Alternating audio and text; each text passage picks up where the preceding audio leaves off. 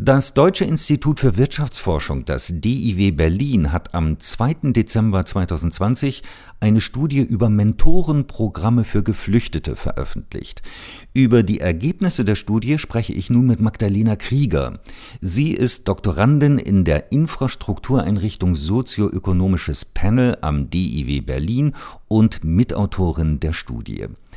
Frau Krieger, was sind denn überhaupt Mentorenprogramme und von wem werden sie angeboten? Mentorenprogramme sind ganz vielfältige Formate. Generell geht es in einem Mentorenprogramm darum, zwei Menschen zusammenzubringen, wo der eine etwas mehr Informationen hat über einen bestimmten Sachverhalt als der andere. Wenden wir jetzt dieses Beispiel auf die Geflüchteten an, worum es ja auch in unserem Bericht geht, dann geht es eben darum, Geflüchtete mit Menschen aus der Aufnahmegesellschaft zusammenzubringen.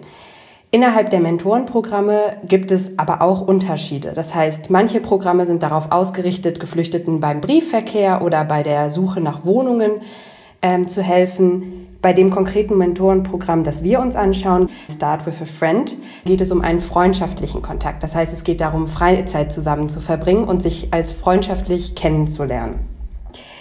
Konkret gibt es keine speziellen Anforderungen, was die beiden Tandempartnerinnen tun sollten in dieser Zeit, die sie gemeinsam verbringen.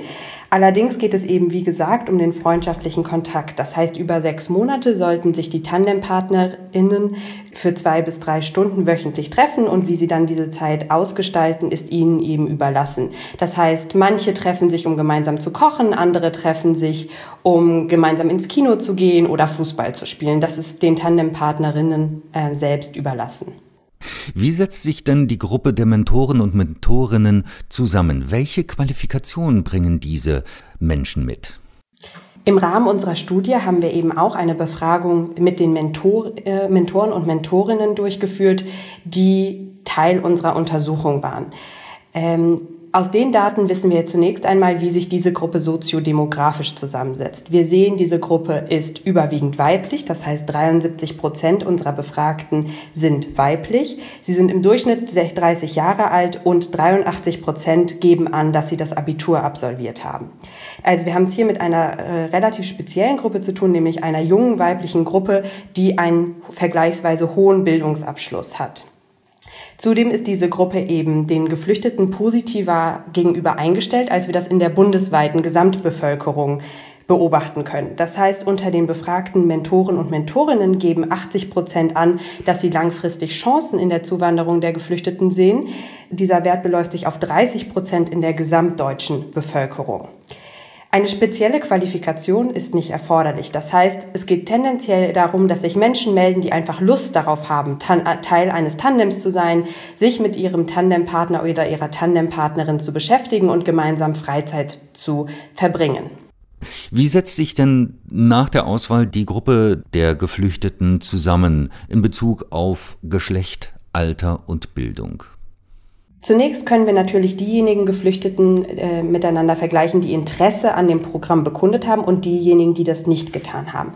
Was wir sehen, wenn wir diesen Vergleich durchführen, ist, dass geflüchtete Frauen weniger Interesse bekunden, an dem Programm teilzunehmen.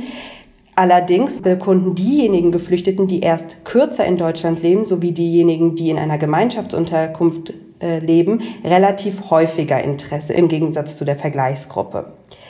Wenn wir dann weiterhin diejenigen vergleichen, die Interesse bekundet haben, mit denjenigen, die dann schlussendlich einen Mentor oder eine Mentorin erhalten haben, sehen wir eben, dass in der Gruppe derjenigen, die einen Mentor oder eine Mentorin erhalten haben, die deutschen Sprachkenntnisse beispielsweise höher sind und dass die Zielgruppe dann im Durchschnitt etwas jünger ist, weniger häufig Kinder hat und unverheiratet ist.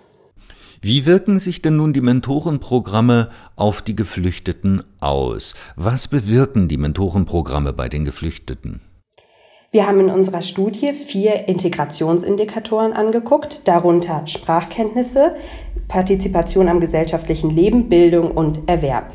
Was wir sehen, wenn wir die Daten zu dem Programm auswerten, ist, die Sprachkenntnisse der Geflüchteten verbessern sich durch das Mentorenprogramm und sie sind sozial aktiver.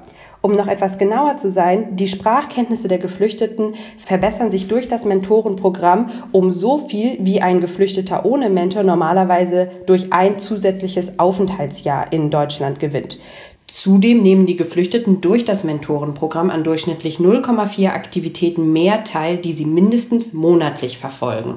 Das heißt, sie gehen öfter essen, sie sind öfter in kulturellen Veranstaltungen oder sie machen öfter Sport.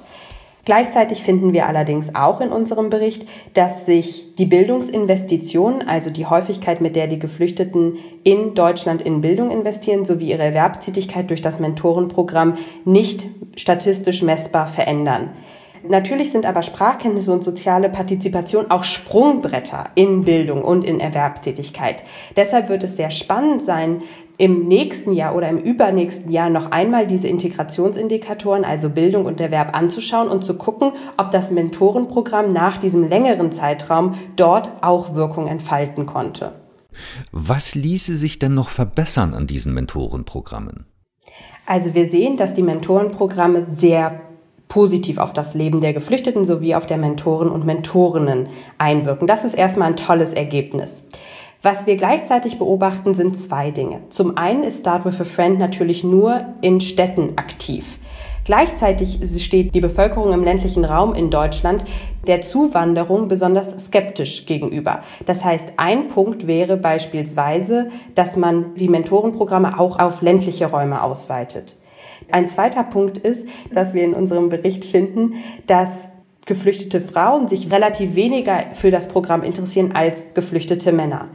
Das kann ganz unterschiedlich begründet sein. Wir sehen aber, wahrscheinlich wäre es sinnvoll, Programme zu implementieren, die auf die speziellen Bedürfnisse von beispielsweise geflüchteten Frauen eingehen.